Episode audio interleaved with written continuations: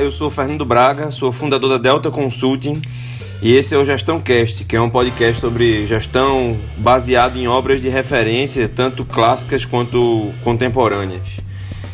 A, a próxima temporada estava prevista, está prevista e vai acontecer no segundo semestre, mas eu estou gravando aqui um episódio extraordinário para ajudar empresários e gestores a lidarem com a pandemia do coronavírus. Basicamente, eu vejo três tipos de impacto nas empresas empresas que estão impedidas de funcionar ou fortemente impactadas, pelo menos no seu modelo tradicional. Empresas cujos impactos, na verdade, são causados pelos impactos que os seus clientes sofrem, então elas sofrem impactos indiretos. E empresas com baixo impacto, mas que estão sendo forçadas ao teletrabalho.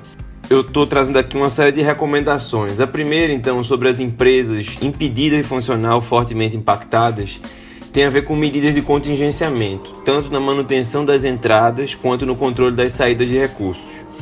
Na manutenção das entradas quer dizer oferecer serviços remotos, mesmo que sem todas as características, ou seja, por exemplo, um atendimento nutricional sem fazer aquelas é, testes de gordura, etc. É, ou então fazer delivery ou desenvolver novos produtos para se adequar a esse momento. Outro ponto é criar condições de vendas antecipadas e incentivadas. O que é isso? É você basicamente dar desconto por compras futuras. Vai ter alguém presente para usar no futuro, né? Vai ter alguém com dinheiro que vai poder fazer isso, comprar hoje com 10, 15% de desconto, dependendo do negócio. Terceiro ponto, manter a comunicação e diálogo com os clientes. É fundamental porque isso tem, essa crise tem prazo. Os negócios que sobreviverem é, precisam estar na mente dos clientes. E os clientes estão precisando muito de informação. Então é muito importante também como contribuição para a sociedade. O próximo ponto é mapear e usar linhas de crédito do governo. Cada dia tem aparecido novas iniciativas, novas oportunidades aí para poder sobreviver com carências, com prazos, com taxas de juros atraentes.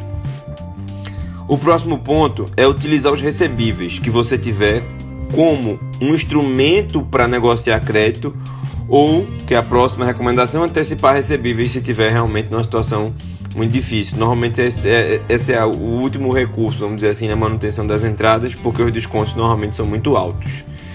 Sobre o controle das saídas, primeiro ponto é não cancelar vendas futuras, ou seja, tente oferecer uma entrega futura incentivada, como por exemplo, adiar o consumo de algum curso, por exemplo, e você bonifica é, o cliente na compra de um próximo curso. Renegociar empréstimos. Lembre que quem está emprestando dinheiro é o último interessado que você quebre, que deixe de pagar definitivamente. Então, renegocie taxas, prazos, carência adicional, prorrogue o pagamento de impostos, é, prorrogue, parcele ou renegocie com fornecedores. É o mesmo caso do empréstimo. Seu fornecedor ele é o mais interessado que você sobreviva. Vocês precisam sobreviver juntos. Então essa negociação também não pode ser muito predatória, não pode ser agressiva a um ponto que vai quebrar o seu fornecedor, que você também vai precisar dele na retomada. Sobre a equipe, tentar antecipar férias, dar férias coletivas para chegar aí no momento de redução de remuneração, que aí se não conseguir entrar numa suspensão de contrato de trabalho para aí entrar numa demissão. Porque tem dois aspectos esse da demissão. Um, que ela gera um rombo de caixa imediato na empresa. E o segundo, que essas pessoas podem ser requisitadas quando voltarem, podem ser necessárias. E também é uma responsabilidade social, porque a situação é muito difícil. Então, tentar envolver as pessoas o máximo possível sobre essa situação, na construção de soluções, antes de chegar com a solução demissão.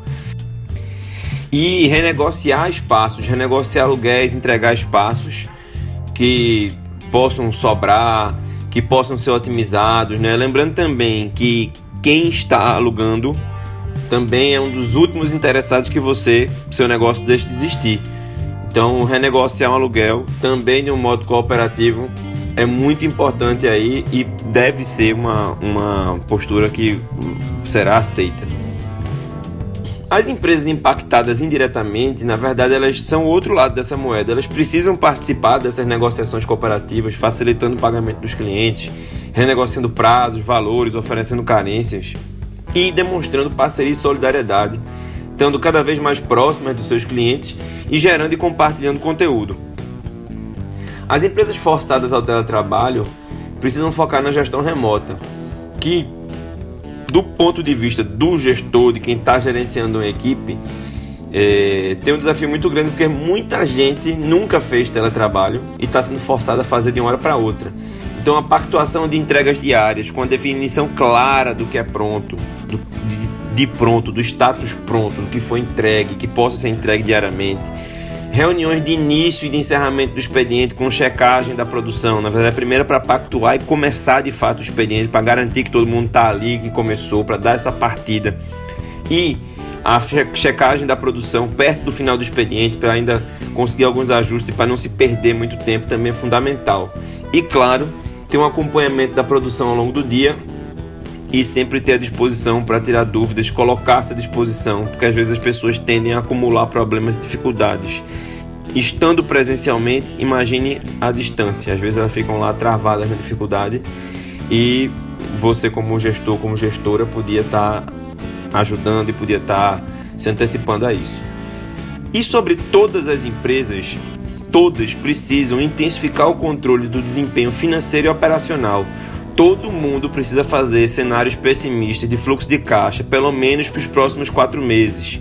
Colocar as receitas programadas, já, programadas não, previstas, já pensando aí nos impactos que você vai sofrer e sendo pessimista nesse cenário e colocar as despesas para ver exatamente até onde você precisa chegar nesses, nessas reduções para sobreviver, para aí sim ter metas de reduções de custos para conseguir sobreviver. Fazer um acompanhamento semanal em alguns setores diários de vendas, produção, contas a receber e inadimplência, para saber como é que está se movimentando e já rapidamente atualizar os cenários com o que estiver vendo, para cima ou para baixo. E a das mais importantes é cuidar das pessoas. Todas as empresas precisam cuidar das pessoas. Eu gosto muito de repetir Marcelo Silva, que foi do Bom Preço no Recife e hoje é do Magazine Luiza. Ele falava que gente não é salame. Então não é cortar, cortar, cortar. Precisa cuidar das pessoas. Todo mundo está angustiado, preocupado, com medo de ser demitido. Então a primeira coisa é criar espaços para as pessoas compartilharem preocupações e angústias, informar claramente a situação da empresa e com frequência se precisar fazer mudanças na equipe, mudanças na remuneração, mudanças no modelo, se estiver pensando em emitir, discutir, construir alternativas do modo mais compartilhado possível. Isso não quer dizer que você vai fazer o que a equipe disser, mas vai escutar, porque provavelmente vai ter coisas que você não pensou, que a gestão não pensou e a equipe pode dizer. É quem está ali preocupado, pensando também e vendo a ponta, quem está preocupado consigo, né? E, e, e vendo a situação na ponta e humanidade das remissões. Não fazer a conta gotas, não fazer a conta gotas ao longo do dia, não fazer durante vários dias. E está muito claro para as pessoas é, que outros esforços foram tomados antes de chegar à demissão e mostrar que é isso ou sobrevivência da empresa. A demissão deve ser evitada a todos os custos, desde que não esteja ameaçada a sobrevivência da empresa. Bom, essas são algumas recomendações que eu produzi aqui para tentar apoiar empresários e gestores nessa, no meio dessa crise. Gostaria que vocês contribuíssem compartilhando para mais pessoas e me dando feedback sobre novas alternativas, sobre outras iniciativas que podem ser tomadas, que não foram apontadas aqui e que acham que pode ser útil. Eu acho que agora está na hora de todo mundo contribuir, colaborar. Então, é, sintam esse material aí como algo em open source, algo colaborativo que a gente possa ir construindo juntos. Um abraço, vamos todos juntos, vamos superar e vamos ficar em casa. Quanto antes a gente ficar em casa, a gente vai sofrer, é verdade, economicamente, mas estamos cuidando da nossa saúde, da saúde dos mais vulneráveis e estamos economicamente pensando no médio prazo. Porque de nada adianta a gente ficar aqui resistindo no curto prazo para depois ficar numa situação muito pior. Então, quanto antes a gente ficar em casa, antes a gente se recupera, melhor a gente sai dessa crise. Um abraço.